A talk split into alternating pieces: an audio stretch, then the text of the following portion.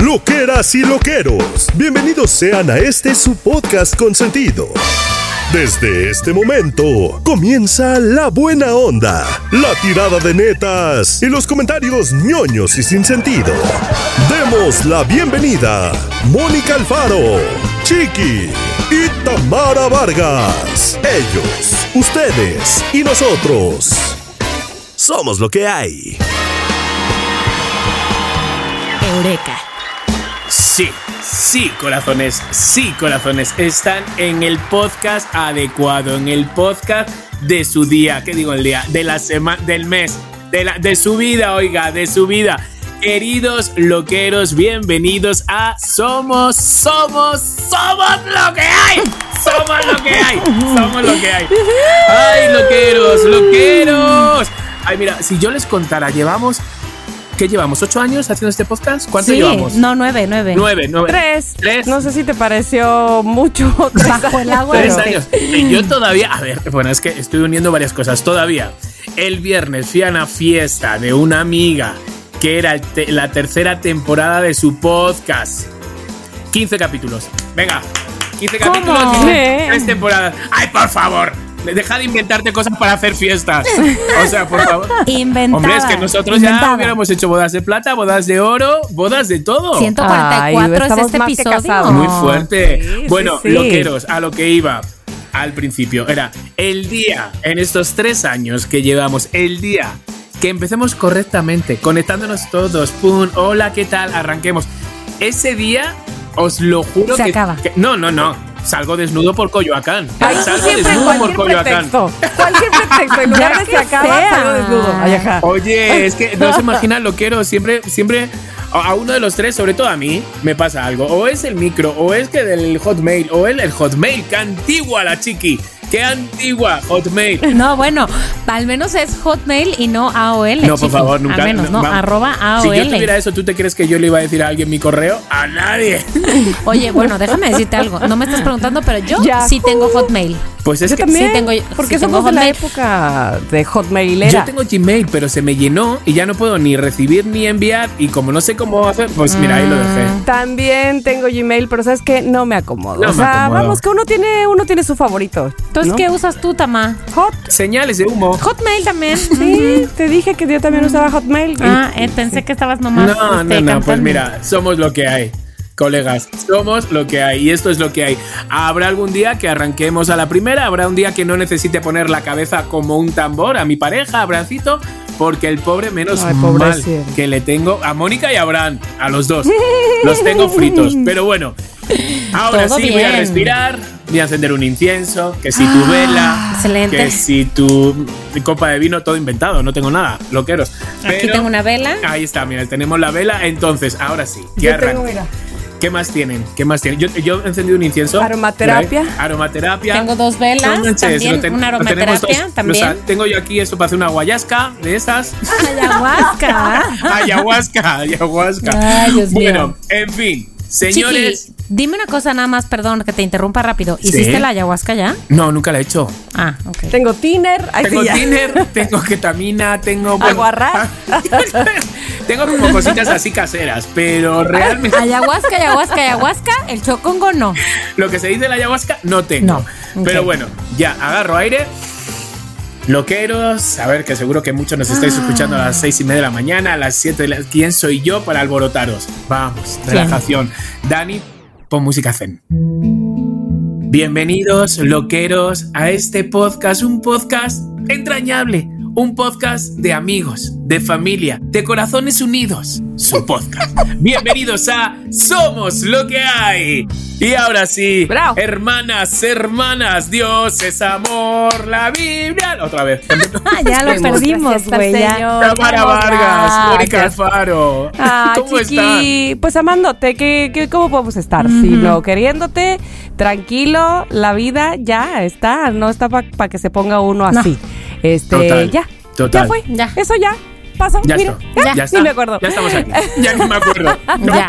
¿Ya? ¿Qué pasó? ¿De qué me hablan? Este, pero todo bien. ¿Qué hice este fin de semana? Bueno, es porque estamos grabando el lunes. Sí. Fue un, día- un fin de semana movido, o sea, tenía que hacer eh, unos videos, eh, los hice, pero al mismo tiempo, ¿sabes qué?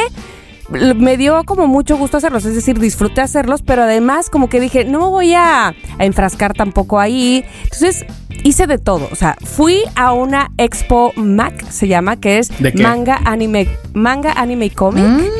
Madre Y mía. soy de verdad que fan de la, de la gente que es este, pues fan de, de ese, de ese tipo de, Estás a de dos, arte. a dos de disfrazarte que te estoy viendo. Estás a dos. Pero por supuesto, mira, además, como que va de menos a más, porque aunque ya habíamos ido el año pasado, Miranda es la que nos lleva, este año evidentemente también nos llevó, pero, por ejemplo, fui dos veces esta vez porque Gigi, que no tiene nada que ver con ese gusto, dijo, ay, es que yo no fui y la verdad sí quiero ir. Entonces como que nos está encarrilando, honestamente. oye. Ella salió, o sea, de entrada, agarró su cochinito, sacó dinero y ella salió como con tres o cuatro mangas, ya no sé, este, ¿sabes? Libritos, unos que le faltaban, otros que quería empezar a leer. Salió con una peluca de uno de sus personajes Órale. favoritos. Joder, pues ¿cuánto tenía el cerdito? Muy pro. No, bueno. Miranda es la rica de esta familia, quiero decirte, ¿eh? quiero decirte que ella es la millonaria de esta Pero familia. porque ahorra. Ahorra y porque porque no ve la necesidad de gastar. Entonces, o sea, Ah, me explico como que dice, no, y- oye, pero Hasta no que llegan esto? No. estos casos. Hasta que llega este caso y entonces dice, aquí es donde, ¿no?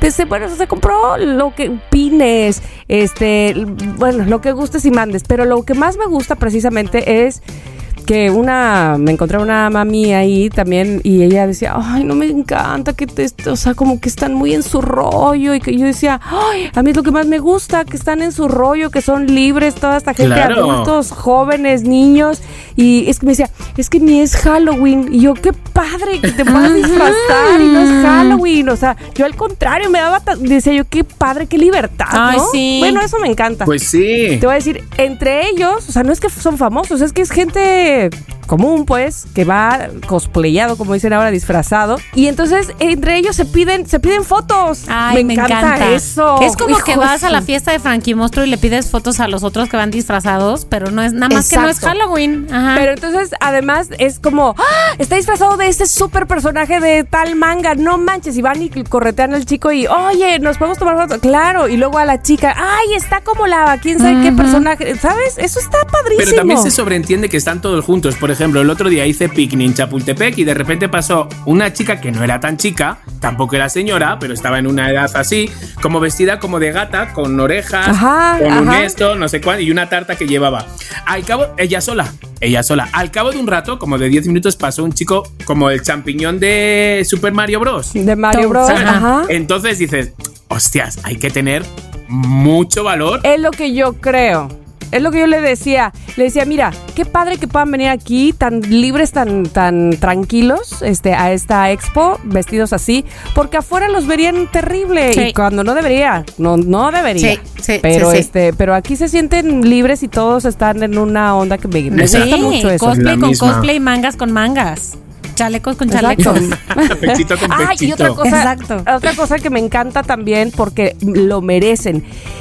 Hay colas, colas para esperar la, el autógrafo del actor de doblaje que hace tal ¡Hala, personaje. Y de verdad, eso es muy padre. Felicito siempre y me eno- enorgullezco de los actores de doblaje que tenemos en México Sí. y que los reconozcan de esa manera, que los lleven a- de gira por estas expos, me parece de verdad maravilloso. Qué bueno porque se lo merecen. No, me que son bravo. famosísimos porque hacen los, los doblajes en español de, de Sí, todo el sí, de pues, Latinoamérica eh, eh, en específico y este y, y que vamos que digan "¡Eh! va a venir este Mario Castañeda sabes como que como que así de nombre y apellido eso es muy bonito me encanta Oye, pero qué, pero qué genial. Se- se- a mí me entran ganas. Y yo como desubicado, de repente de Blancanieves. en todo. no bueno cada cada cosa precisamente Ingrid me decía oye pero no son muy este eh, um, violentos la- los mangas y le digo que eh, pues en la cultura del manga y del cómic y del anime pues el cómic es, es gringo no pero del, del manga y del anime pues hay de todos los géneros o sea, hay de- nosotros crecimos viendo Candy Candy y lloramos ay Ya bueno digo, Amares y. Remy y Remy todo el tiempo llorando Todo Entonces, el tiempo. y Massinger Z, que yo creo que en España también se veía Massinger Z, ¿no? Ahí es. Mazinger con Z. Mazinger. Z. No, no se veía. Mazinger, se veía Mazinger. Mazinger, Mazinger Z. Ay, que hay una que hay una canción Claro. de Mazinger. Mazinger, Z, de, de Mazinger. Parchís. Sí, de Parchís. Sí, de Parchís. El poder, la maldad, nadie puede controlar. Y con él su robot Mazinger. Claro, había. Y ese, pues no es que fuera violento, pero sí hablaba del futuro y los Sí. robots y sacaba Afrodita sus cohetes por el Claro, pecho. por el pecho. Sí, que sí estaba, o sea, elevadón, elevadón. Estaba elevado. El Doctor Infierno, elevado. que tenía dos caras. El Doctor Infierno. Ah, ah, ah, ah, exacto, Qué era fuerte, buenísimo. ¿no? Qué divino. Bueno, qué pues divino. eso fue, eso fue lo más manga que yo pude conocer de niña. lo más anime, Sí. más bien, porque Sí. era por televisión. Pero bueno, ¿ustedes qué hicieron, chicos? A ver, Moni. Oye, pues yo sí tuve fin de semana de aventuras, la verdad. Fin de semana de aventuras. Voy a decir por qué. Dos cosas hice. Una, que el sábado, por primeras veces después de Me Vale, si les parece que ya sé que ustedes no, pero si creen que estoy presumiendo, sí, estoy presumiendo. El Sí. sábado, después de hace no sé cuántos, yo creo que unos cinco años, corrí 10 kilómetros. Madre mía, o sea, que presumir es clararira. Pero por supuesto que hay que presumirlo. El Claro, sábado. Y sea. yo, la verdad que pensé que iba a terminar muerta en vida, que iba a ser 700 pausas, que ta, ta, ta. Y no, ¿eh? O sea, a ver, no es que estaba fresca y no es que iba rápida como una liebre. Iba tranqui, iba. Dije, aquí mi coach, slash mi primo, me dijo, tú ve despacio, güey. El chiste es que. que me encanta mi primo. El Que chiste es que te presentes al entrenamiento. Ni siquiera que llegues, güey. El chiste es que te presentes, que vayas. Y yo, ¿qué? Ya vine, ahora me los he hecho todos. Eso. Pues ya, corrí 10 kilómetros el sábado y me siento muy acá mis chicharrones truenan, fíjense. Porque así soy, así soy. Bueno, mira, yo con escucharte ya siento hasta que me he bajado de peso, ¿sabes? Gracias. Yo soy muy Gracias. agradecido. No, güey. Soy, tengo un cuerpo Y muy pensé- agradecido. Qué y pensé que bueno el que domingo corriste. me iba a estar muriendo y no, güey. ¿Sabes qué hice el domingo? Fui por primera vez al estadio de los Pumas a ver un partido de los Pumas. Por primera 12 vez, del día. Mónica Alfaro. Ah, bueno, Pero porque tú no eres bueno. Puma. No, no, yo no soy Puma. Estoy abierta Ah, a ok, escuchar ok. ofertas, a escuchar conquistas de equipos. Este, estoy abierta. La verdad es que lo- el único que sí no es muy lo mío es el América, la mera verdad. Oye, pero además te fue bien porque tu primera vez y ganaron 3-1. Wow. 4, 3-1, 4, no. Ni idea. 3-1. 3-1 contra el 3-1. Toluca. Estuvo Sí. muy bien, me encantó. Estrenando cinco estrellas, excepto director técnico. Muy si bien. le ponen un techito, si se puede ahí al Solazo, ¿no? no. no mames, el solazo del mundo. Pero estuvo Claro, padre, es que llevé mi bloqueador, mi gorra, todo, todo. Los Pumas Y- están acostumbrados al sol. Es que no entiende nada de deporte. y, y, y los diablos del Toluca. al infierno. Del- Entonces, al pues, infierno. claro. Estaba No, muy bien ahí. imagínate. No, no, no, no, no. Bueno, pues la Qué pasé muy bien, pero esos fueron mis dos highlights del fin de semana. Muy bien. Tengo más, pero ahorita me voy a quedar con eso, sí. Yo también tengo más, Bueno. pero mira que hay veces que no se tiene ni uno y hay veces que se tienen ocho. Sí. Guarda, guarda para que cuando se no se tenga. sobran, que se Oye, sobran. Chiqui, ¿y entonces tú? Yo nada, mira, solo hice un picnic por un cumpleaños a Maridani, fuimos a Chapultepec y le, le preparamos, entre Abrancito se le ocurrió la idea y yo le preparamos un picnic divino con pastel y todo lo demás estuvimos viendo series en casa. Ay, muy qué bien. bonito. Tía, estoy realmente cansado. Oigan, les digo algo. ¿Qué, qué, qué, qué, qué, No lo tengo uno porque no lo puedo enseñar todavía, pero nos han enviado ya, o sea, he visto cómo es el póster de Bola de Locos de la nueva serie. Claramente Ay, aparezco, pero me claro. han enviado cómo vamos a estar cada uno en los autobuses. Ah. De No. Eh, por todo No, no, no, México. no. Mi Ay, cara sí. Por Sí. favor, pero es que te puedo imaginar, o más bien, puedo imaginar que lo mejor que puedes hacer es, cuando veas uno, por supuesto, o loqueros, si Hombre. ustedes ven a uno, este, tomarle video o foto y mandársela a Chiqui. Ay, Oye, para que se lo mande a Lola y a tu padre. Sí, Ay, por favor, favor, es muy ¡Qué emoción! Y Es que muy digas, ando por toda la ciudad de no México, manches, por favor. No manches. Ya estuve una vez en uno con, cuando trabajaba para la marca de preservativos. O ya Sí, estuve en, uno, en uno que salía. pero no es lo mismo. No, No no, es lo mismo. No sé cómo salías ahí en ese. A ver, No, cuéntame no, cuál no, era no, la pose. No, no, Facundo salía por un lado y yo salía por el otro. Y era como Ah. de úsalo, no sé qué. Pero no es lo Ah. mismo decir, ¿sabes? De mamá, mira, estoy saliendo por una serie de televisión que pues Claro. por, una- por unos condones. No lo mismo. ¿no? Claro, no, Pero no, no. valioso, valioso a ambos. Pero vamos, pues así que estoy, estoy emocionado. Y os tengo que decir algo, loqueros, eh, eh, lo voy a decir, se lo comenté el otro día a, para que vean cómo es, se lo comenté a mis hermanas, tuve que, que declararme. En el último, la semana pasada, en el podcast, a lo último de todo, el Noti Creo o el Adivina qué, Ujú. loqueros, recibí en ese momento el, el típico mensaje de mierda, perdón, de mierda, que desconecté del dolor que se me hizo en la panza en ese momento Mm. y no me enteré, tuve que decirle a Mónica Alfaro, que propuso ella la sección, Mm. la llevaba ella, Sí. pedirle perdón porque no me enteré absolutamente de nada, no me enteré, no sabía si era nada, ni si, de nada. Eh, Tuve que, que escuchar el programa para saber de qué iba. O sea, Ay, entonces, chiqui. ¿cómo? No, no, no, loqueros, no dejen que una mala llamada, un mal momento, no sé qué, te eclipse un buen momento, ¿sabes? Porque a mí me lo eclipsó y, y me puede pasar Ay. mañana y me pasó ayer y entonces no dejen que una mala cosa te estropee otra muy buena. la dejas a un ladito y luego lo intentas solucionar. Pero ese momento, Sí. te lo juro, no, no, no podía parar tampoco el podcast de grabar porque también lo veía un poco egoísta. Entonces, pero dije, acabó el programa y dije, verás, estaba blackout lo- el último momento. O sea, no me enteré Ah, ni, de- ni, ni si dije adiós. O sea, fijaros, ¿eh? No te preocupes, Qué chiqui. fuerte. Pero, Aquí, ¿sabes qué? Yo les voy a decir, esto puede suceder a cualquiera y en cualquier Ajá. momento del día y a cualquier edad y así muchas gracias. Porque así es la vida, te pone Sí. ese Exacto. tipo de cosas también. Pero ¿saben qué, loqueros? Asegúrese, asegúrese de que cuando le pase tenga usted a unas amigas hermanas como nosotros. Sí. Ay, no es cierto. No, a unas personas que estén ahí para decirle, ea, ea, vamos, vamos, vamos. Sí. Esto, esto tiene más, ¿verdad que sí, chiqui?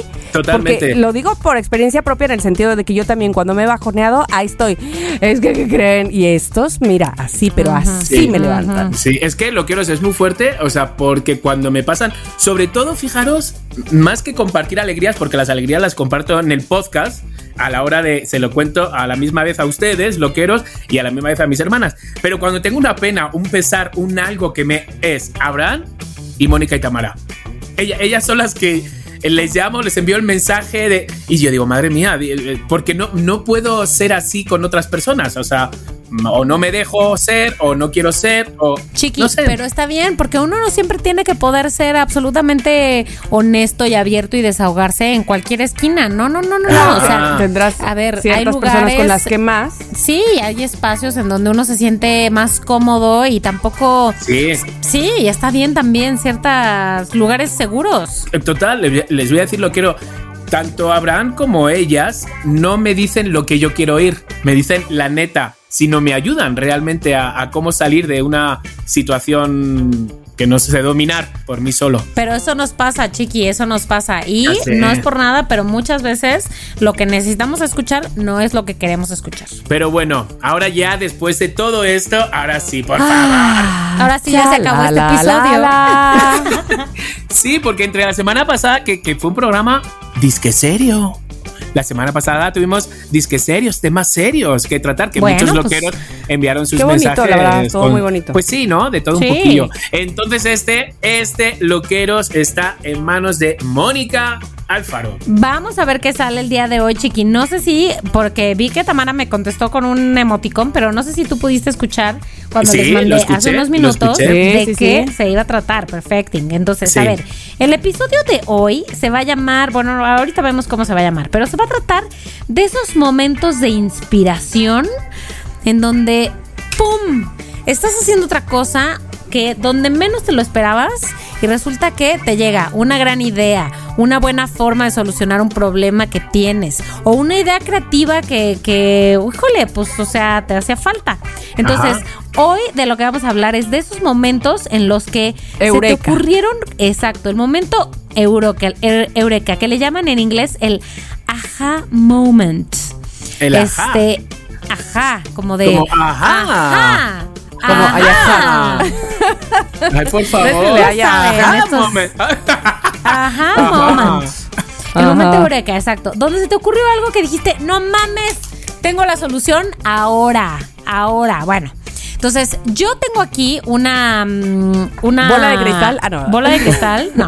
Una bola de Ah. historias que tengo que contarles para ver si ustedes este, se les ocurren algunos momentos, algunos recuerdos en donde se les ocurrieron estos momentos de inspiración en donde menos se lo esperaban. Primero que nada. Quiero compartir, eh, tengo historias propias y ajenas. Ya saben, aquí se coleccionan propias y ajenas. Entonces, primero mías. A ver, yo tengo muchos momentos, como ya hemos dicho aquí, Tamara y Chiqui lo saben porque lo hemos hablado fuera del podcast, pero también aquí porque aquí es un, un confesionario que se llama. A mí me cuesta mucho trabajo la creatividad, el momento de la creatividad, de que se te ocurra a una idea, ¿no? Y entonces, mucho de lo que se me ocurre, pues sí se me ocurre mientras estoy dormida, en un estado medio de vigilia, medio de sueño, como que ya casi me voy a despertar. Y se me ocurren cosas. Ahora, ¿qué cosas se me ocurren? No crean que ideas cagadas, sino que como lo hemos dicho, Catastro- Sino Tróficas. ir al baño a cagar. mi creatividad tiene que ver con formas de resolver, formas de ejecutar, cómo seguir. O sea, se me ocurre una idea de, güey, ya sé cómo le voy a decir esto a esta persona. Le voy a mandar un correo ahorita que me despierte y que diga, este, a ver, Tamara, eh, vamos a solucionar este problema así, así. Y yo estoy medio despierta y digo, medio dormida y digo, Mónica, por favor que no se te olvide esta forma de plantear esta solución, porque ahorita que te despiertes, es que así es como lo tienes que escribir. A veces sí me acuerdo, pero la verdad es que la mayor parte de las veces se me olvida. Entonces, yo me pregunto si es que en realidad mis ideas no son tan buenas. Justo le estaba contando a ellos a unos compas en la oficina y me dicen, güey, pues es que entonces a lo mejor tus ideas ni son tan buenas y por eso no las recuerdas. No, claro Y- que no. Oh, O sea, no es porque no sean buenas, sino porque no es el, no es el momento apropiado como para retener. No es el sea, está- planeta propio. Digo, ¿qué?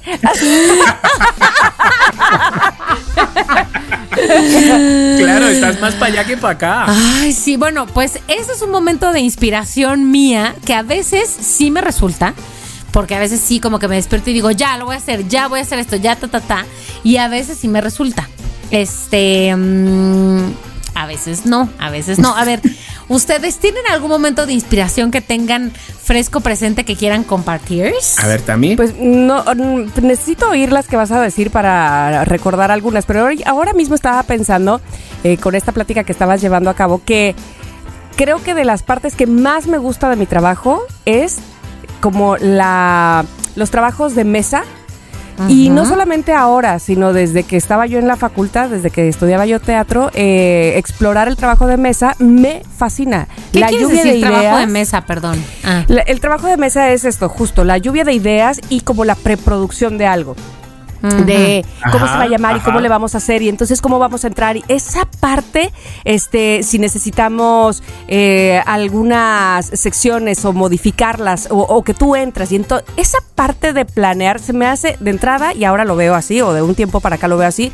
Creo que es lo que más me lleva a mi niñez. Es como jugar, pues.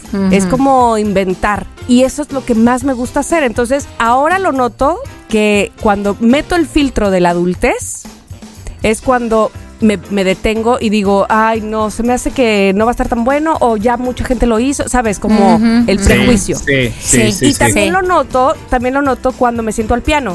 Me gusta mucho hacer el- eh, tocar de manera lírica y, e inventar. Y lo escribo. Y entonces eh, empiezo tan, tan, tan, tan, tarán. Tarán, tarán, así, ¿no? Y me digo, puta, me encanta lo que. Y luego entra el.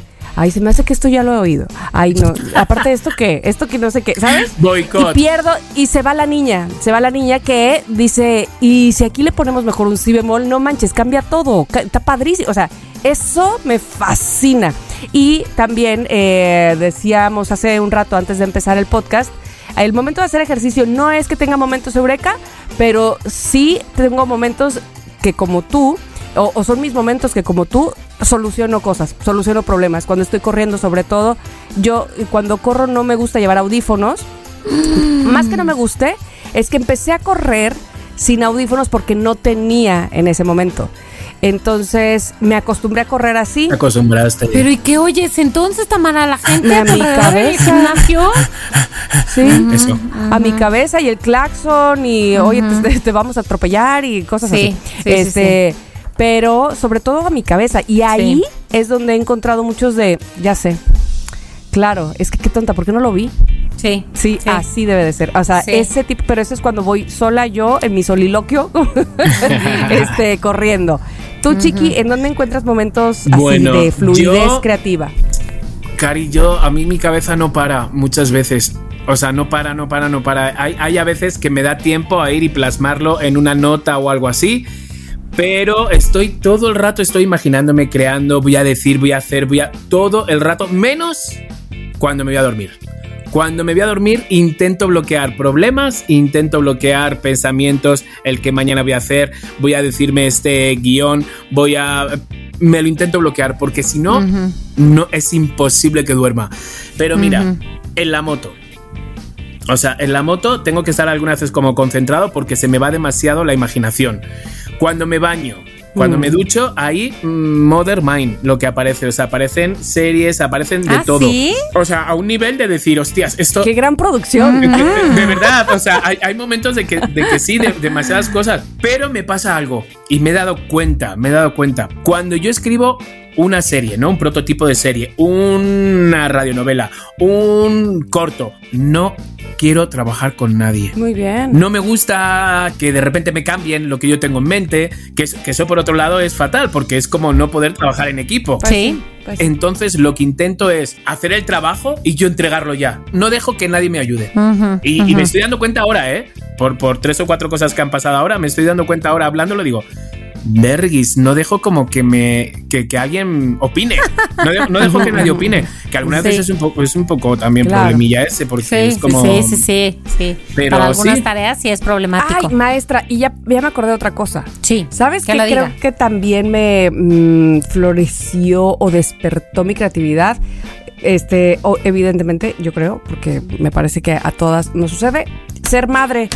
Ah, ¿cómo Ah, tienes que ser creativo? ¿Cómo tienes Sí. que ser creativo? Bueno, es que yo me acuerdo haciendo mopeds con unos palitos de madera para incitar a Gigi cuando era una bebé que ya eh, necesitaba dejar el pañal. Y digo necesitaba porque en, realidad los niños lo hacen eh, de manera natural. Pero eh, digamos que ella misma se, se quería sentar en la tinita, pero, o sea, en la tacita, pero no quería estar solita y luego se paraba porque como que le daba miedo y luego, pero también quería ir. Y entonces, ese tipo de Ujú. cosas que sucedía. Entonces me acuerdo que eh, por ahí debo de tener yo la foto con esos mopeds que mientras ella estaba sentada, eh, ella tomaba unos y yo tomaba otros y entonces hacíamos toda una obra de teatro hasta que salía la pipí y la popó Claro, y todo. ¿me claro, claro, claro. Entonces, Órale. eh, de ahí te sale todo lo creativo que menos te imaginas. Que dices, yo en qué momento me iba a sentar aquí en el baño tanto tiempo. Con unos palitos. con unos palitos este, pintados, porque además los pintábamos y hacíamos con foamy las caritas de la vaca, el pollo. Órale, qué manches. dedicados. De verdad que es que sí hay que aplaudir a todas las mamás que, que- que emplean todas estas tácticas para lo que sea, para quitar el miedo, para que quitar el chupete, para que ya no use pañal. No, no manches. o Yo sea, me acuerdo tanto ahora mismo de una persona cercana, este, que para quitarle el chupón a su hija, este, aparte fue un tip que me pasó, que este me decía, córtalo, creo que ya lo he dicho aquí, córtalo. Y entonces cuando lo esté buscando se lo va a poner y se le va a caer. Y se lo va a poner y se le va a caer. Y yo decía, ay, ¡Qué buena Ana, qué- técnica! pero qué triste. O qué, sea, qué maldad. qué mala, exacto. Pero funcionó seguramente Bueno, a para ella, sí le funcionó, sí, sí, sí, sí, sí, sí. Tú muy no la intentaste. No, no, se me hacía muy cruel.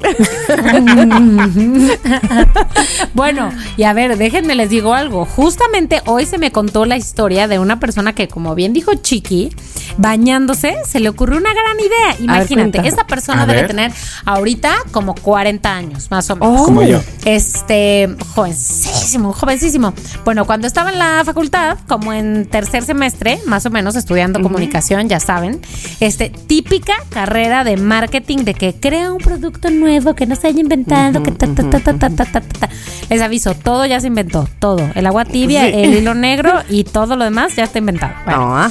pues en ese momento había una cosa que no estaba inventada, porque aunque no lo crean, ahorita en el 2023 suena impensable. Algo que en no. esa época no existía la cerveza con clamato vendida ya preparada en lata. Ah, claro. Y entonces este güey se le- tenía que hacer su tarea, su entrega de este crear un producto nuevo y la, tarea de- de, marketing uno, ¿no? Entonces, en lo que se bañaba, se le ocurrió esta idea. voy a hacer lo de cerveza con clamato, clamachela se llamaba su producto, que no sé si seguramente alguno se llama así, alguno de los que hoy están en el, en el refrigerador de la tienda y fue y la presentó en su clase de merca. Y la maestra le dijo, ¿cómo va a ser? Esta idea no tiene ningún sentido. No tiene, ¿qué estás diciendo? ¿Cómo Mata inventas sueños. eso? No sé qué. La, la, la. O sea, la persona que me lo contó estuvo ¿Verdad, ahí en la clase. Quita sueños. Mata la sueños. quita Sí, Quita sueños. güey. Mata sueños. No, no, no, no, no, no. Estaba ahí en la clase y me dijo, este güey era mi compa. Y este, me lo contó todo, no sé qué, la, la, la. Y ahora, imagínate la de topes No. que se está dando en la cabeza. Ay, yo pensé que la de toppers. La profesora. No, la de toppers no. La de topes, el pobre güey. Claro. O sea, a ver, decíamos, ¿qué iba a hacer ese güey con esa idea sin el apoyo de, o sea, sin el respaldo de una cervecera atrás? Probablemente bueno, no mucho. pero todo es empezar. Tal vez si la maestra no le hubiera quitado ese sueño, Exacto, se hubiera vuelto el gran magnate. ¿tú qué sabes que iba a ser el del que le iba a pichar la idea a modelo? Claro, claro. Imagínate, Mm. y esa idea bañándose. Pero está increíble. Además, que estabas hablando y digo, hostias, pues me bebí ahora, ahora una, ahora mismo una. Se antojaba, se Una antojaba. clamachela. Pero nada, la pinche profesora me quitó también las ganas de vivir. Sí, De vivir, Gracias. Chiqui, además. hubieras tenido esas ganas de vivir y tomando esa clamachela hace 10 años en vez de hace 5 o hace 15 en vez de hace 5. Es muy fuerte. Mira, a mí me pasa, por ejemplo, que me presentan, como esto ha sido un caso de hace nada. Josh Zuckerman es una compañera y es también como... La hermana de Mark Zuckerberg. Eh, No, porque es Zuckerberg y Zuckerman. Zuckerman. Bueno, pues tiene una hermana Ajá. que me la presentó como pelirroja, que podía tener 11 años como 27 años. O sea, y ¿Cómo? entonces, o sea, porque tiene una- unas características muy especiales, pero una pelirroja muy guapa.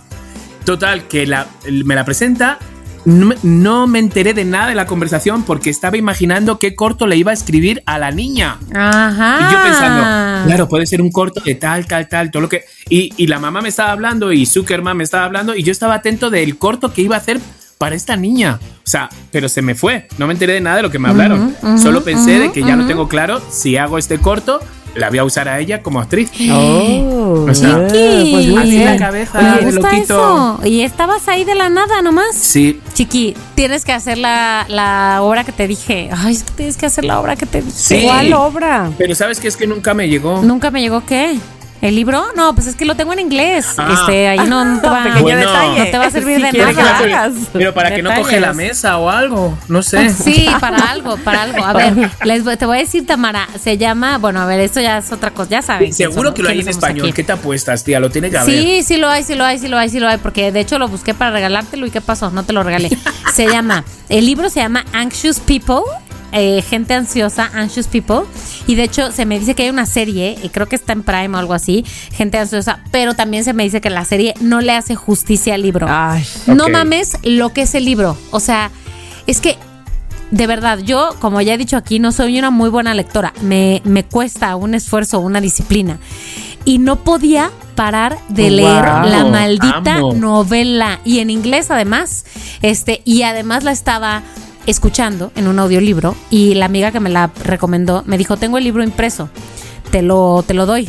Entonces lo estaba escuchando y leyendo, como que era mucho más fácil para mí, porque además como está en inglés, pues cualquier palabra que no entiendo la estoy viendo y lo que sea. Claro, Y era mucho más fácil. Y como que además había algo que no me hacía mucho sentido. Ya después descubrí por qué. Era parte del, del misterio de la historia.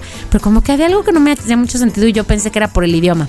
En fin, entonces le dije a Chiqui, güey, tienes que leer esta historia y hacerla una pinche, no, una pinche puesta, güey. O sea, tiene que ser una obra de teatro dirigida por ti. Vamos a hacerlo, o sea, por favor. Eh, dicho. Por favor, sé que Te ya, lo, ya voy se ha a, dicho. te lo voy a buscar. Sí, por Te favor, tiene que hablar en español o algún traductor loquero, así alguien que domine No, el no, inglés. no, no, no, no, no, no, no, no. Vi el libro, lo vi porque te lo iba a comprar y luego ¿qué pasó? Se me fue el No pedo. sé, que por cierto, te voy, a, te voy a llamar la atención. Ay, ¿por qué? ¿Qué hice? ¿Qué hice mal? ¿Qué hice mal?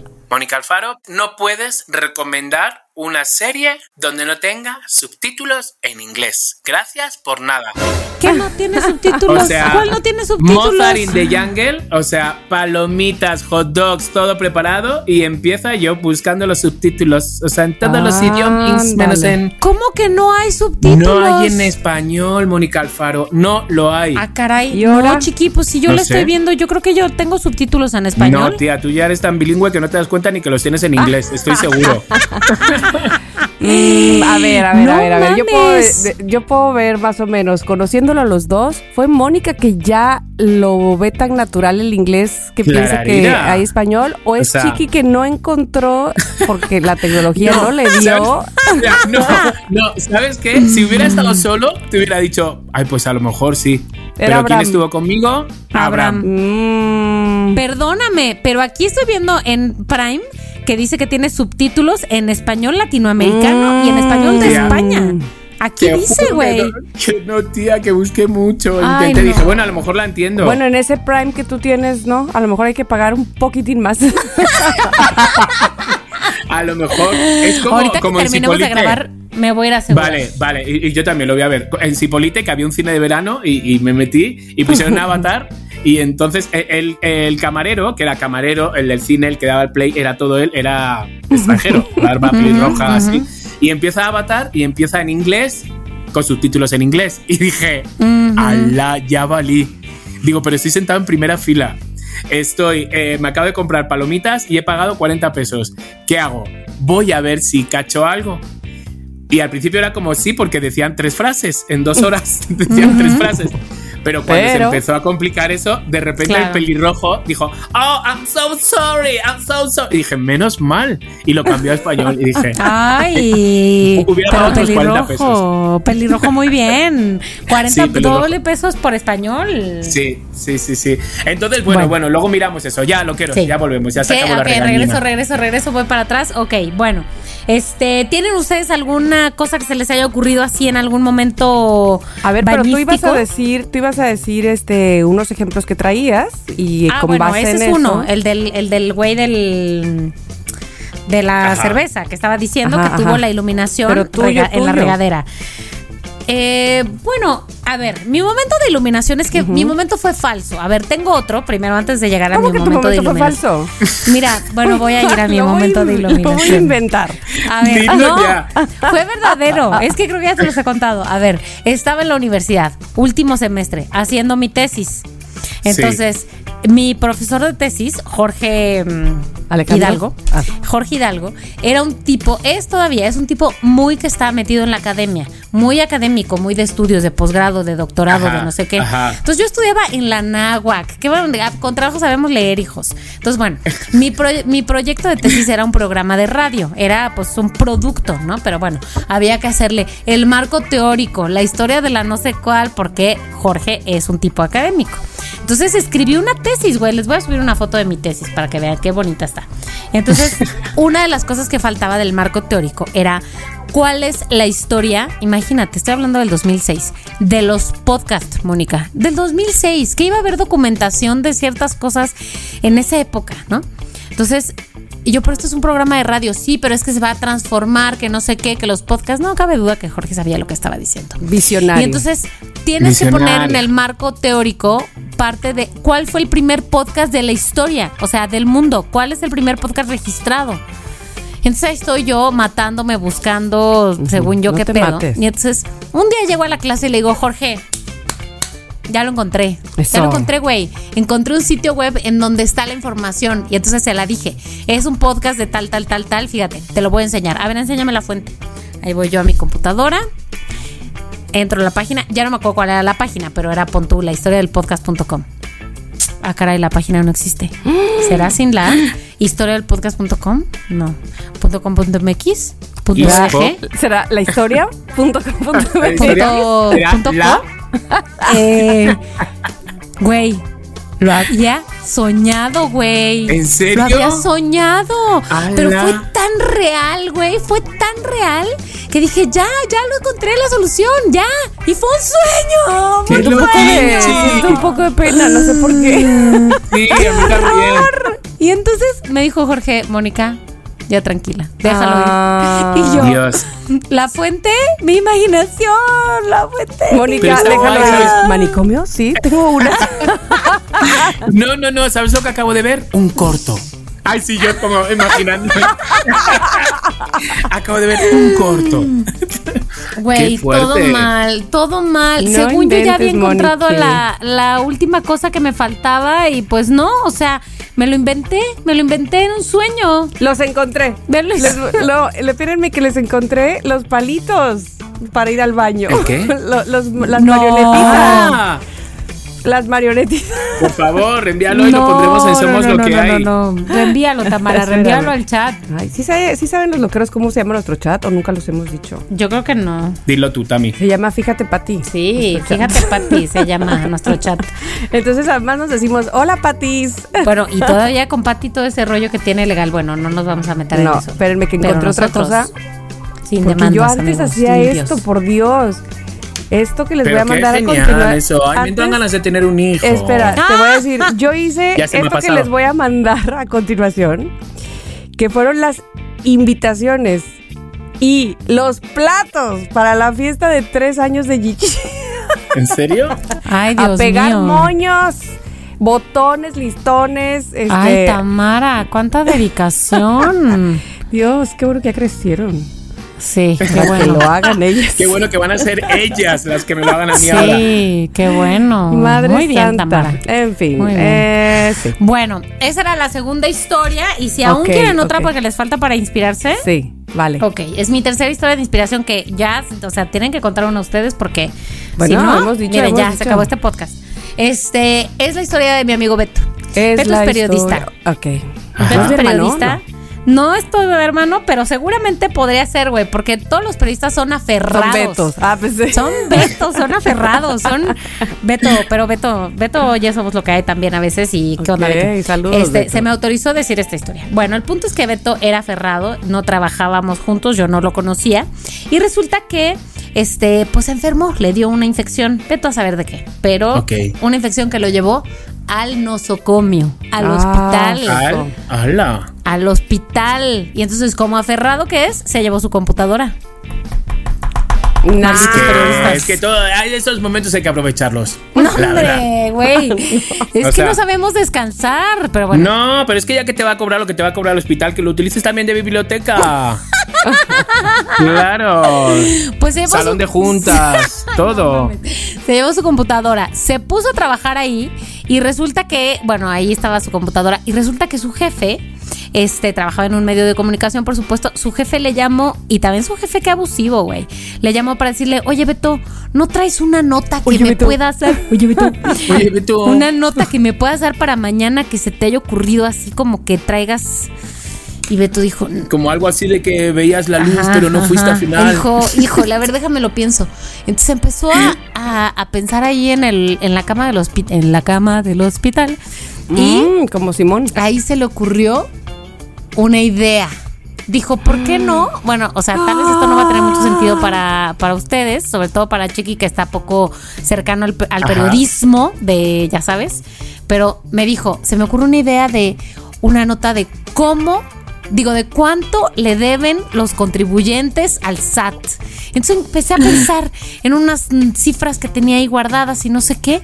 Y al día siguiente, ¡pum! La nota de 8 del periódico, del impreso, del sitio web, de ta, ta, ta, se volvió rompemadres mi nota y yo acostado en el hospital sin poderme mover. Ahí, Sin recibir esos Simón, aplausos. eso fue lo que me dio la inspiración, la infección estomacal. Oh, bueno, digamos que tuvo Qué un fuerte. tiempo, ¿no? Para concentrarse. Tuvo un tiempo. Entonces le digo, güey, tu momento de inspiración en el hospital, ahí, eh, muriendo. Está guay. Mm. A mí me dicen lo de. Ay, qué chismosos. Porque a mí me cuentan. No es que sea chismoso, es que me cuentan todo. Pero claro, a mí de todo lo que me cuentan, yo saco ahí provechinti. Mm. ¿Sabes? O sea, saco provecho y, me, y se me ocurren muchas, muchas. Muchas historias. Muchas historias. De ahí sacaste Campos maldito, chiqui, de alguien te- que te contó que el No, señor. Campus maldito todavía a día de hoy. Bueno, que el otro día lo conté. A los plataneros. Estoy, estoy eh, poniendo bien nombres, ¿eh? Hoy he dicho Ahora loqueros, muy plataneros. bien, muy bien. El otro día estaba escuchando, gracias a Mónica, loqueros, gracias a Mónica pudimos tener el capítulo.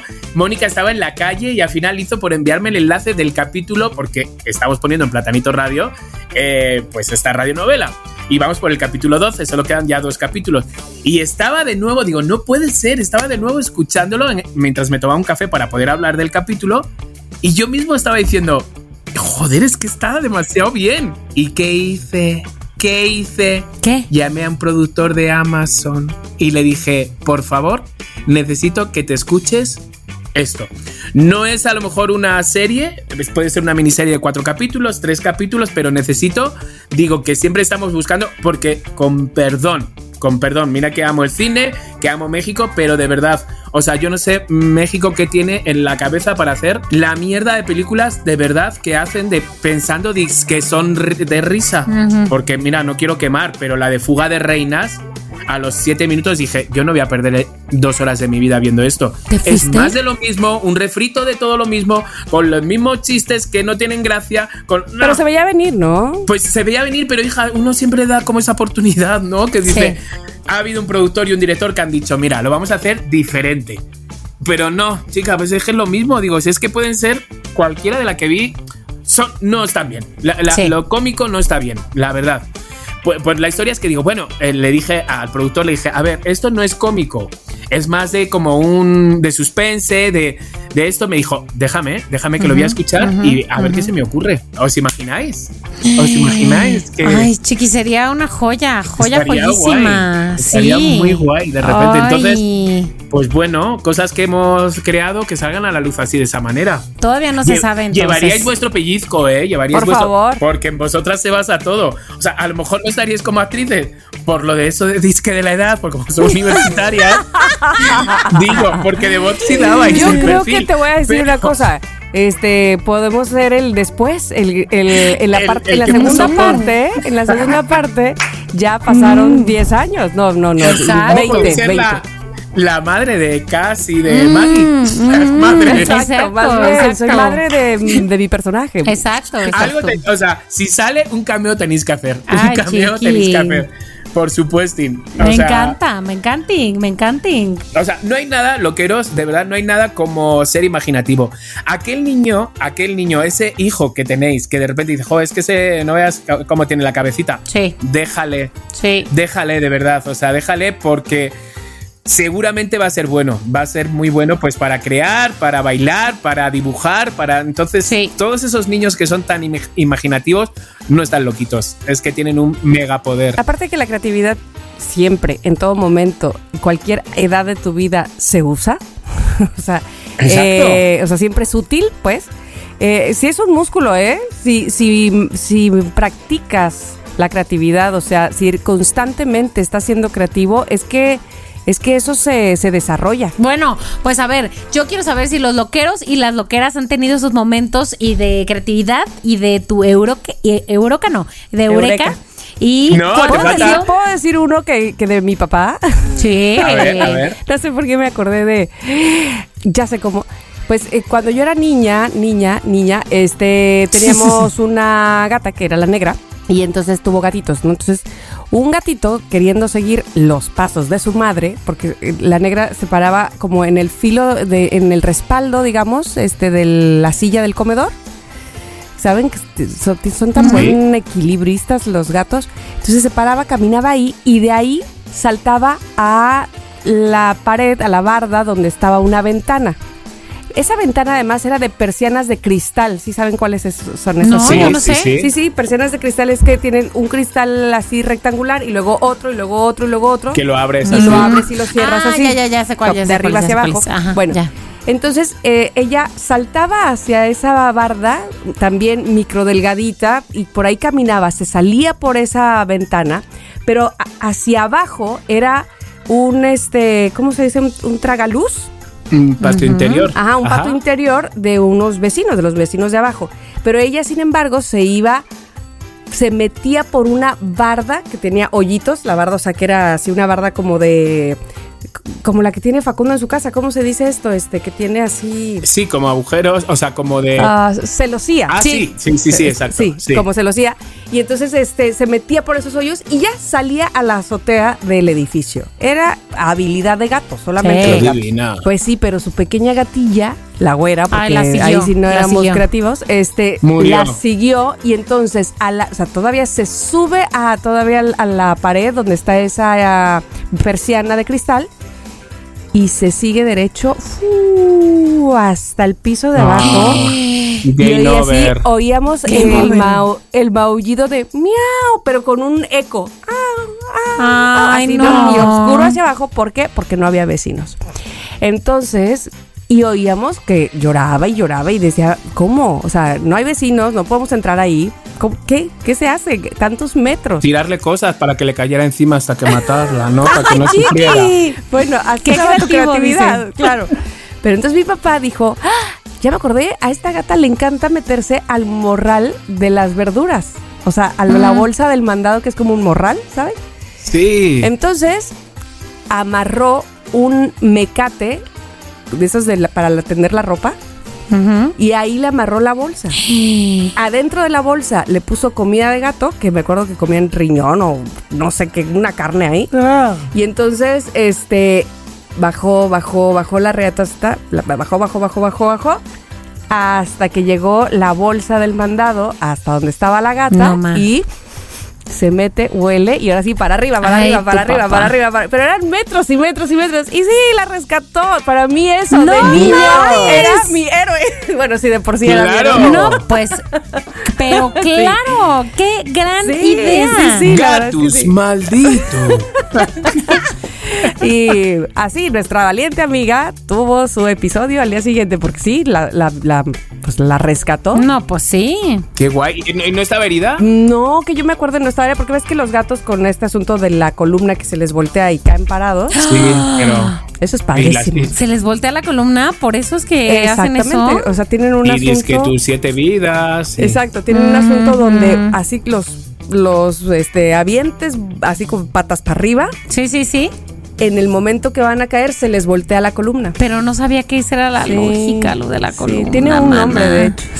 Hay una serie ahí Suerte, en más Netflix que es una- un documental de gatos y ahí explica todo eso. Está bastante interesante para quienes les gusten esas, esas Órale, mascotas. órale, sí. Pero bueno, Qué listo. fuerte. Bueno, Bueno, pues muy bien por tu papá. Muy bien por tu Sí. papá. La verdad.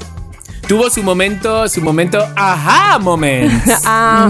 Ah, Eh, él la él sí, él eureka. ajá. Muy bien. Oye, pues Moni, pues, pues muy bien el tema. O sea, muy bien el tema, sobre todo para.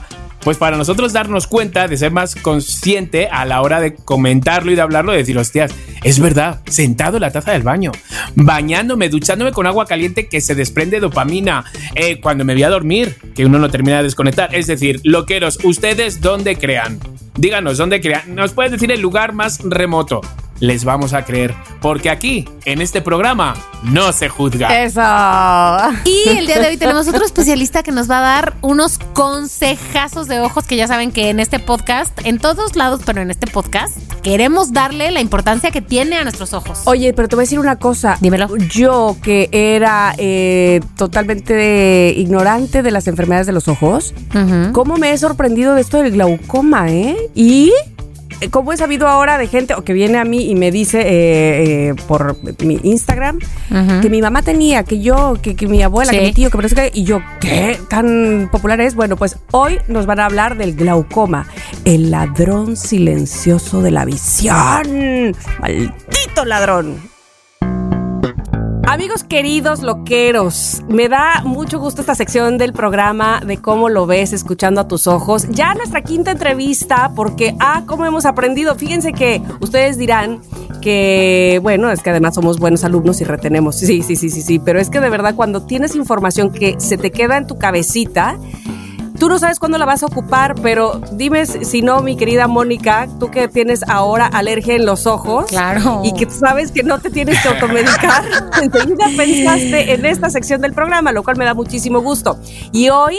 Hoy es un, eh, bueno, como todos, evidentemente, en los episodios que hemos tenido, vamos a tratar un tema muy importante, en esta ocasión con el doctor Enrique Alvarado Mena, al quien, a quien le doy la bienvenida al programa, para que nos hable de glaucoma. El ladrón silencioso de la visión. ¡Tarán! Suena así como de que tun, tun, tun, tun, como que suena de, de terror.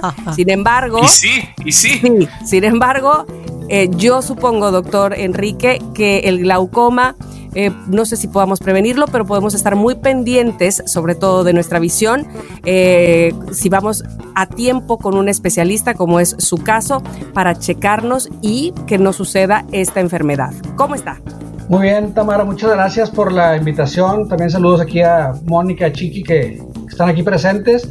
Pues sí, el glaucoma es este, una enfermedad muy, muy interesante, muy importante, como lo acabas de mencionar, el ladrón silencioso. ¿Por qué? Porque no da síntomas. Hay ciertos tipos de glaucoma que te dan algunas, pero cuando te das cuenta muchas veces es muy tarde y pues ya te robó tu visión, como, como lo dices en el título, el ladrón silencioso. Y entonces, doctor Enrique, lo que más escucho y, y lo que más se tratan, sobre todo personas mayores, es sobre la glaucoma. Entonces, yo quiero saber, ¿eso tiene una edad? Es decir, cuando llegas a, tan, a tal edad es cuando tienes que ir a verlo porque es cuando suele pasar. ¿Es hereditario? Es decir, si mi mamá o mi papá lo tiene, es como que a ti también te va a pasar. Sí, fíjate. Ajá. No respeta edades. ¿Por qué? Porque existe el glaucoma congénito, que son bebés que nacen con glaucoma. Existe el glaucoma infantil, el glaucoma juvenil y el glaucoma pues, más común. Vamos a dejarlo como glaucoma, por dejarlo en nombre general, que es el que le da a la mayoría de las personas. Y el factor de riesgo, como preguntabas ahorita, empieza a partir de los 40 años normalmente. Que si mi mamá, mi papá tuvo glaucoma, ¿yo lo puedo heredar? Sí. Uno de los factores de riesgo más importantes es el heredo familiar y sobre todo por el lado materno. ¿Ok? Pero eso, como te digo, no quiere decir que a partir de los 40 años me tengo que checar. Hay jóvenes, hay niños y hay bebés recién nacidos con glaucoma. ¿Ok? Ok, pero entonces, a ver, ¿qué es exactamente el glaucoma? O sea, ¿qué lo, qué lo provoca? ¿Qué, ¿Qué es lo que está pasando? Cuando uno dice, tengo glaucoma, ¿qué es lo que está pasando en su ojo? Mira, glaucoma como definición te lo pongo así y luego ya te lo voy a explicar. Es una neuropatía óptica, o sea, un daño al nervio óptico, al nervio del ojo. ¿Qué pasa? El nervio, o sea, cuando tu ojito capta una imagen, llega a la retina, la retina la convierte en impulsos eléctricos y esos impulsos eléctricos se van de la retina al cerebro por medio del nervio. Entonces, si ese nervio se daña, pues esa información ya no se está transmitiendo al cerebro, por cual pues ya empieza a ver distorsionado, empieza a ver mal. Como un cable, imagínate que tienes un cable, una fibra óptica, cualquier cosa, un aparato electrónico, y se empieza a romper y se empieza a ver todo distorsionado, bueno, empezamos a tener problemas, no tanto distorsión, otro tipo de problemas que es visión periférica, pero así empieza el daño. Creo que también me preguntabas cómo, y qué influye, o sea, o qué, qué está pasando ahí. Lo más común es las presiones. El ojo produce líquido constantemente y drena líquido constantemente. Para tener un balance es lo que se produce, es lo que tiene que salir. Si se está produciendo más del que sale, pues ¿qué va a pasar? Adentro del ojito, que es un, un globito, empieza a aumentar la presión y una de las salidas del humor acuoso, del líquido que produce el ojo, es la malla trabecular, que es el drenaje que les platicaba. Pero si no, el otro lugar donde está abierto el ojo es donde entra el nervio. Entonces, busca salir ahí, el nervio se empieza a comprimir por la presión y es como si tuviéramos un jardín en la casa y ponemos una maceta, la dejamos ahí después de cierto tiempo, la quitamos y ¿qué pasa? El jardín pues ya se secó. Entonces el nervio va, va muriendo ahí, las fibras nerviosas. A ver, do- doctor, a mí lo que me preocupa es que sea silencioso y no nos demos cuenta de, de que, de que está sucediendo. Claro. Eh, en todo caso, yo quisiera saber cómo es que, bueno, de entrada, cómo es que se nos sube la presión al ojo. Eso es, es algo que no he entendido, porque evidentemente pode- podemos y sabemos cómo se sube la presión cuando tenemos una, eh, no sé, este, taquicardia, cuando el corazón así responde. Pero a los ojos, ¿cómo podemos saber eso? Sí, los ojos, como te digo, es producción de líquido y salida de líquido. Este líquido se llama humor acuoso. Pero eso, este, porque hacemos algo en específico o No, no, porque es- eso o- o- se- siempre está produciendo, pero dependiendo Ujú. del tipo de glaucoma o como presentemos, el drenaje del ojo, la malla trabecular, imagínate una alcantarilla en la calle, se va tapando con el tiempo o por cuestión genética la estructura está normal, etcétera, y no fluye como tal y es cuando empiezan los daños. Ahora, esto que decías, hacer un poquito de hincapié, la enfermedad silenciosa, ¿por qué? Porque el glaucoma te puede subir la presión y cuando te sube la presión cardíaca del cuerpo, a veces te suban los oídos, te duele la cabeza, etcétera. En el ojo no sentimos nada. A menos que la presión suba arriba de 35 milímetros de mercurio, pudieras sentir algún tipo de dolor. Si no, no vas a sentirlo. Y el glaucoma más común, que es el de ángulo abierto, raramente la presión va a subir tanto. Entonces, por ejemplo, vas con un problema de la vista, me está pasando esto y te dicen tienes glaucoma. Empiezas a tratarte. ¿Disminuye el glaucoma o lo que haces es parar a que vaya a peor? El glaucoma es una enfermedad progresiva. A mí me gusta decirle a mis pacientes, es como la diabetes. Una vez que tienes diabetes, no se te va a quitar la diabetes. Una vez que tienes glaucoma, no se te va a quitar el glaucoma. Lo que yo busco es controlarlo y que la pérdida de fibras nerviosas sea la pérdida que vas a tener por edad, no por la presión. Entonces no es una pastillita mágica o una gotita mágica que te ¡pum! se te quitó el glaucoma, no. Es este tratamiento hay que buscar que llegues a las presiones óptimas donde tu enfermedad no esté avanzando y de ahí estarte cheque y cheque y cheque. O sea, estarlo controlando periódicamente. Y una pregunta, doctor, porque muchas veces lo que tenemos es miedo a la prueba, miedo al examen, miedo a la consulta. ¿Cómo es una consulta? Eh, o sea, si, si yo llegara con estas señales, probablemente con usted, ¿cómo sería esa consulta para qué pruebas me haría? Fíjate, Mónica, es bien, bien interesante y muy padre esta pregunta que acabas de hacer, porque por historia la gente tiene miedo de ir a los doctores. Porque ¿qué me van a decir? ¿Qué me van a hacer? ¿Me van a inyectar? ¿Cómo van a tratar? Una consulta oftalmológica es una consulta realmente muy, muy tranquila, no hay, no hay dolor, vaya. ¿Qué vamos a hacer para que sepa la gente? Primero, pues ver la agudeza visual, o sea, qué visión tiene mi paciente, ¿verdad?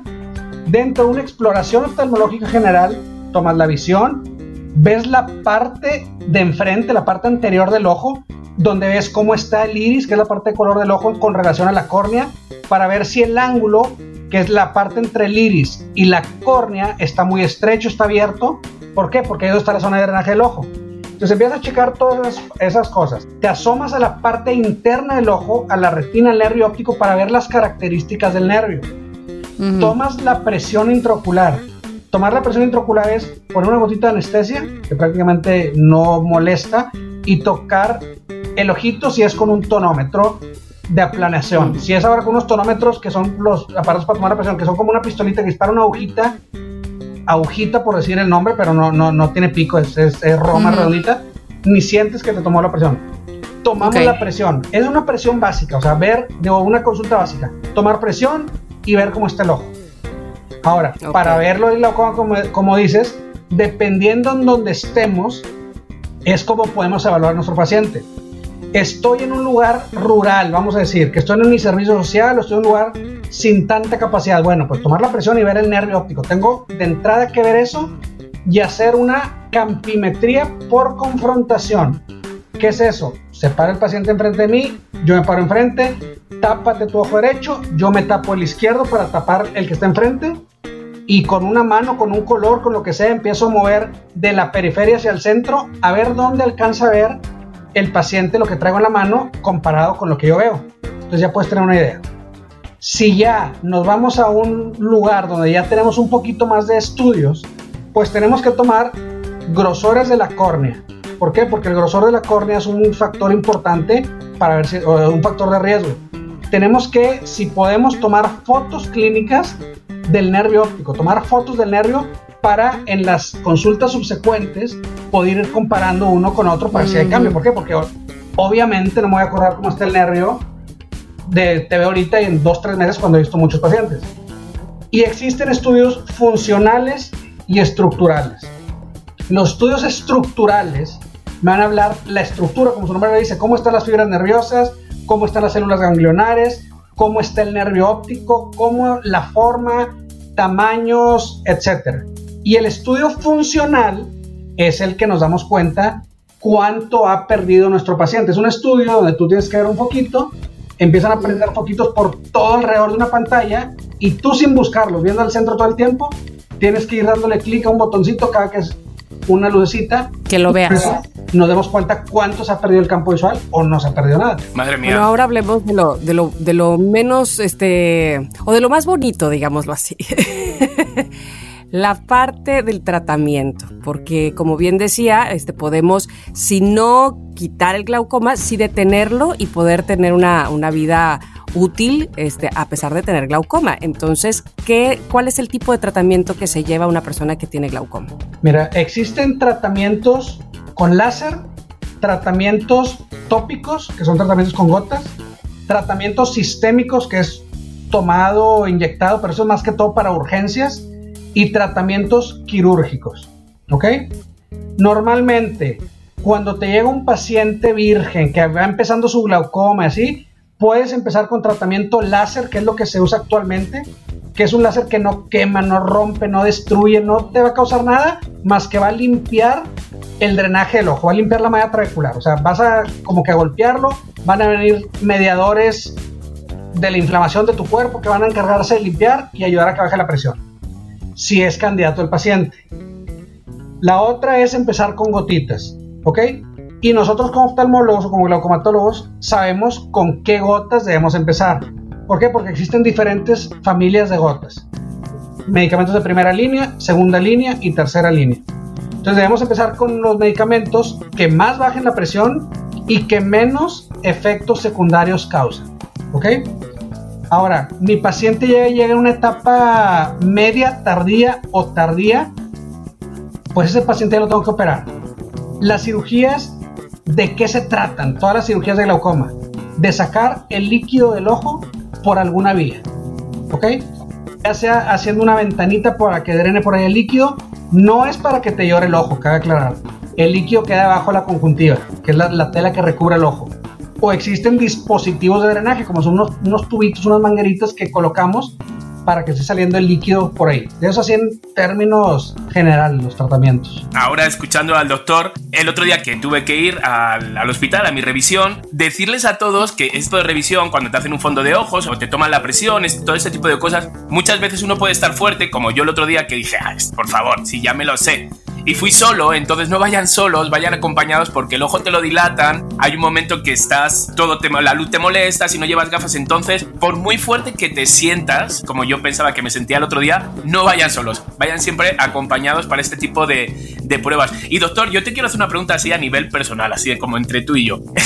el glaucoma, como bien has estado explicando, sube la presión, el nervio óptico, bueno, eh, queda obstruido, creo que me dijeron que una hora y media que ese nervio óptico esté obstruido, pierdes la visión. O sea, el nervio muere. Es que ahí depende las presiones que se están manejando o la obstrucción. En otros casos que puede ser, por ejemplo, lo que una vez, lo que platicamos, que me contaste de, tu problema que, tuviste. Sí, sí, sí. Ahí lo que pudo haber sido es medicamento, anestesia, etcétera, que entró por la vena, la arteria oftálmica, causaron un coágulo, etcétera, y ahí, bueno, es diferente. Si no llega un aporte sanguíneo adecuado al nervio óptico, pues como un infarto del corazón. Si no le llega sangre al corazón, pum, se infarta. Exacto. Y eso pues sí es más agudo que cuando es la presión. Cuando es la presión tienes más tiempo, o sea, cuando es presión intraocular tienes más tiempo para actuar.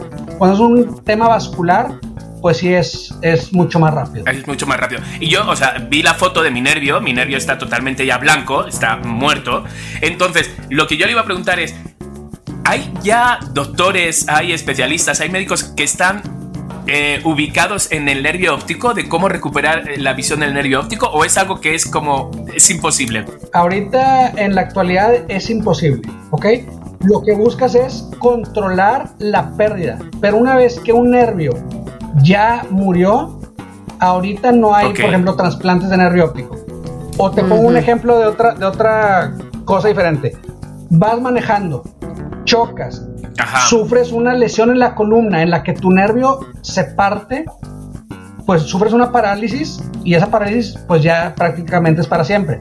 Si fue una laceración, vaya, o sea, se lastimó más una parte del nervio óptico, las otras pueden estar actuando supliendo a lo que se lastimó. Pero una vez que ya se lastimó todo, ahí sí no hay una, regeneración del nervio como tal. Doctor, algo que eh, usted quisiera agregar sobre el tema del glaucoma y que se nos esté pasando y que sea muy importante que nosotros sepamos. Sí, fíjate, Tamara, yo creo que para hacer conciencia realmente de lo que es la enfermedad es importante, digo, son cifras, pero que tiene que saberlo la gente. Aproximadamente en el mundo se estima que 76 millones de personas padecen glaucoma. Dios. El 50% se considera que no sabe que tiene la enfermedad. Ahora, hablando de glaucoma, el glaucoma junto con la retinopatía diabética pues son la causa número uno o dos de ceguera irreversible. A nivel mundial se espera que el 60% de las personas quedan ciegas por catarata, pero tú pierdes una catarata y recuperas la visión. Y el glaucoma el 24% quedan ciegos y de esas personas que quedan cieguitas ya no pueden recuperar la visión. O sea, es una ceguera irreversible. Entonces, a lo mejor son datos, son cifras, pero es importante saberlo. O sea, es muy impactante que el 50% no sepa que lo padece y en una consulta es cuando se lo detectan. Entonces, hacer hincapié no en la gente que se atienda. O sea, mínimo una vez al año que se atiendan para saber que están con una buena salud visual. Doctor, de verdad que nos ha quedado bastante claro dentro de todas las cosas que nos ha dicho el, y todos los episodios que hemos tenido, lo que más claro nos queda sin duda aquí a todos los que estamos y seguramente a toda la gente que nos está escuchando es que no podemos tomar decisiones eh, solos, no podemos automedicarnos, no. no podemos hacer como que no pasa nada, siempre tenemos que estar muy pendientes de ir con el oftalmólogo, con el especialista, como es su caso, el doctor Enrique Alvarado Mena, que además tiene subespecialidad en glaucoma y eh, segmento anterior, así se dice. Ajá. Así es. Y que además es miembro de la Sociedad Mexicana de Oftalmología, del Consejo Mexicano de Oftalmología, del Colegio Mexicano de Glaucoma. O sea, estamos hablando con una persona totalmente preparada totalmente. en este tema. Doctor, si eh, nuestros loqueros quisieran, loqueros así les llamamos con mucho cariño a la gente que nos escucha, no vayan no a creer que nos estamos que, insultando. Que estoy ofendiendo a alguien quisieran tener algún contacto con usted para, eh, no sé, disipar alguna otra duda, ¿dónde lo pueden localizar? Por la, la página de internet donde ahí vienen todos mis teléfonos, redes sociales, que es COI, abreviando Centro Oftalmológico Integral, COI.org.mx. Ahí vienen todos mis contactos. Le agradecemos muchísimo que haya estado con nosotros. A ustedes, queridos loqueros, me encanta que pongan tanta atención y que hemos estado recibiendo, por supuesto, sus preguntas también para los especialistas que eh, han venido aquí con nosotros y que de verdad nos dejan todo muchísimo muy claro. Pero si por alguna razón quieren saber más, no duden en ir a las redes sociales de cómo lo ves, que están en Instagram, que están en Facebook, que están en TikTok, porque la modernidad, porque claro. por supuesto están en todos lados. Hay que estar Así donde es hay que que todas estar. esas, exacto, en todas esas redes sociales ustedes los buscan como cómo lo ves, o arroba cómo lo ves, y ahí van a encontrar, por supuesto, más información. Muchísimas gracias. Nosotros seguimos con más de Somos lo que hay. Gracias, doctor. Gracias. Recomendación post-COVID. Ya saben que si tienen preguntas y se quedan con dudas que no se nos ocurrieron a nosotros, los pueden buscar, que ellos, los especialistas de cómo lo ves, se la saben de todas, todas y los van a sacar de todas sus preguntas. Bueno, y ahora nos vamos a ir a pues la recomendación COVID.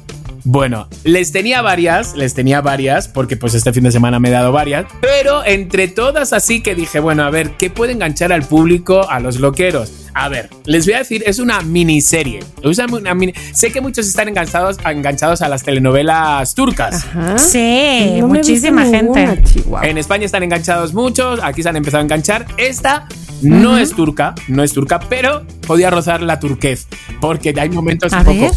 Es, se llama Obsesión, Obsesión, como tú lo quieras eh, decir en español inglés, se llama Obsesión. Está en Netflix, son de las nuevas, es miniserie, tiene cuatro capítulos, cada capítulo dura pues su disque hora o algo así.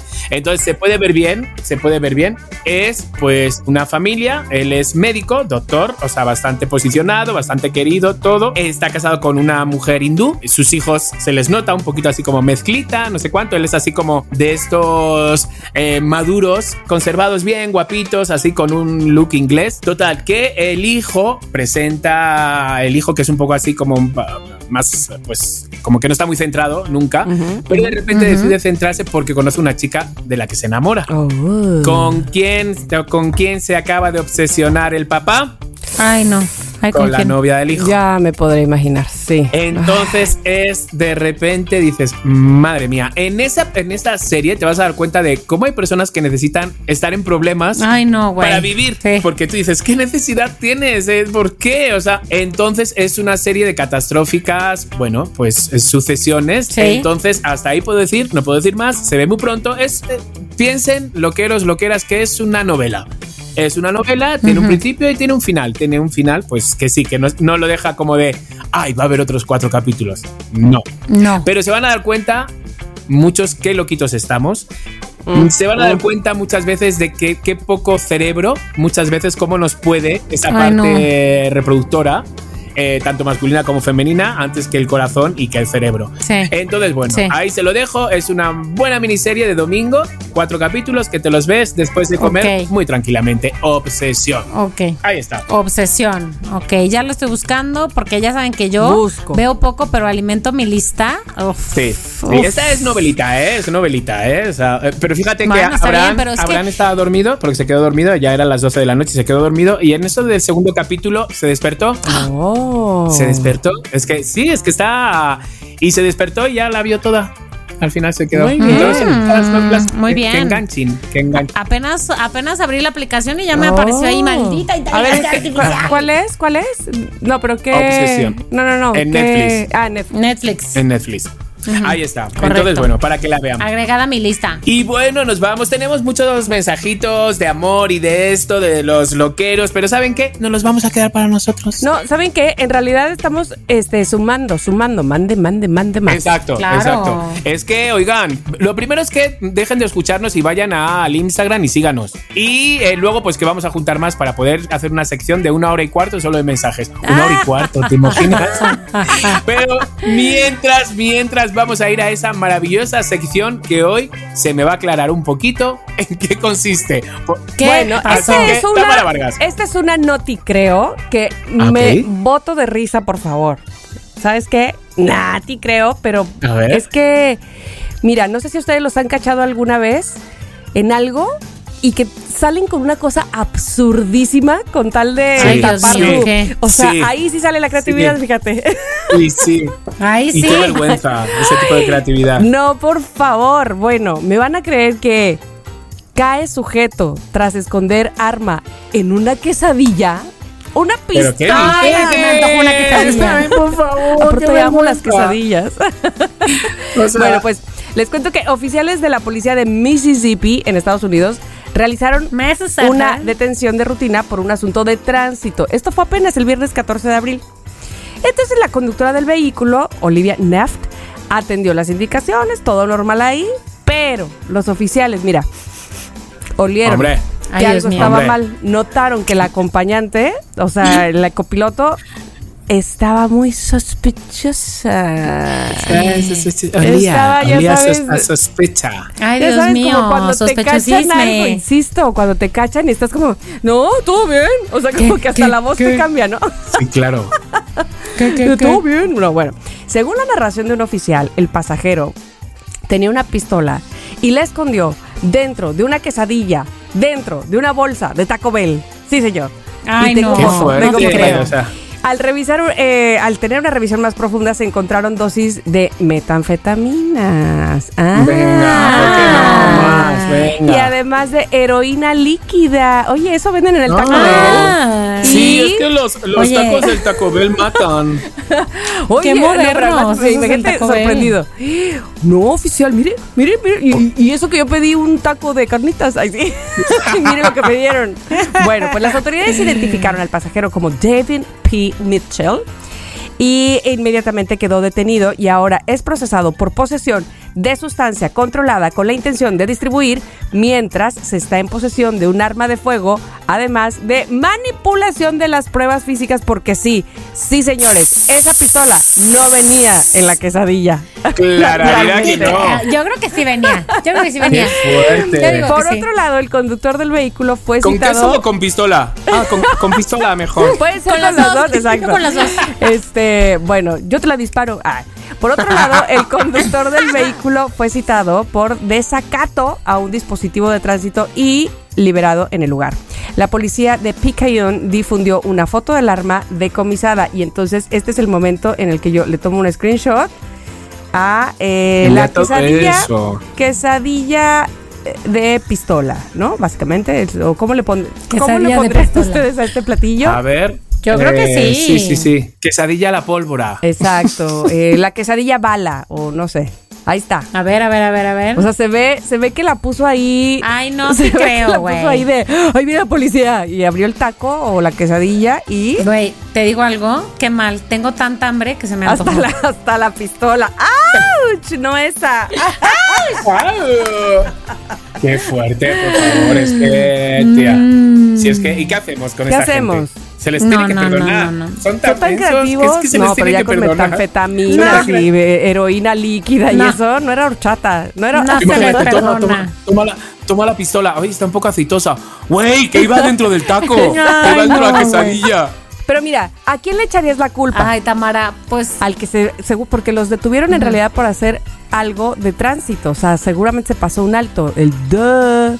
Si no, Sí. no los hubieran detenido. Bueno, yo echaría la culpa a los de Taco Bell por poner tan poco queso y que se viera la pistola. la verdad sí, la verdad sí. Coincido. Verdad, y por, por no hacer cutres. horchatas de, Coincido, de heroína coincido. líquida. Exacto, o sea, hello.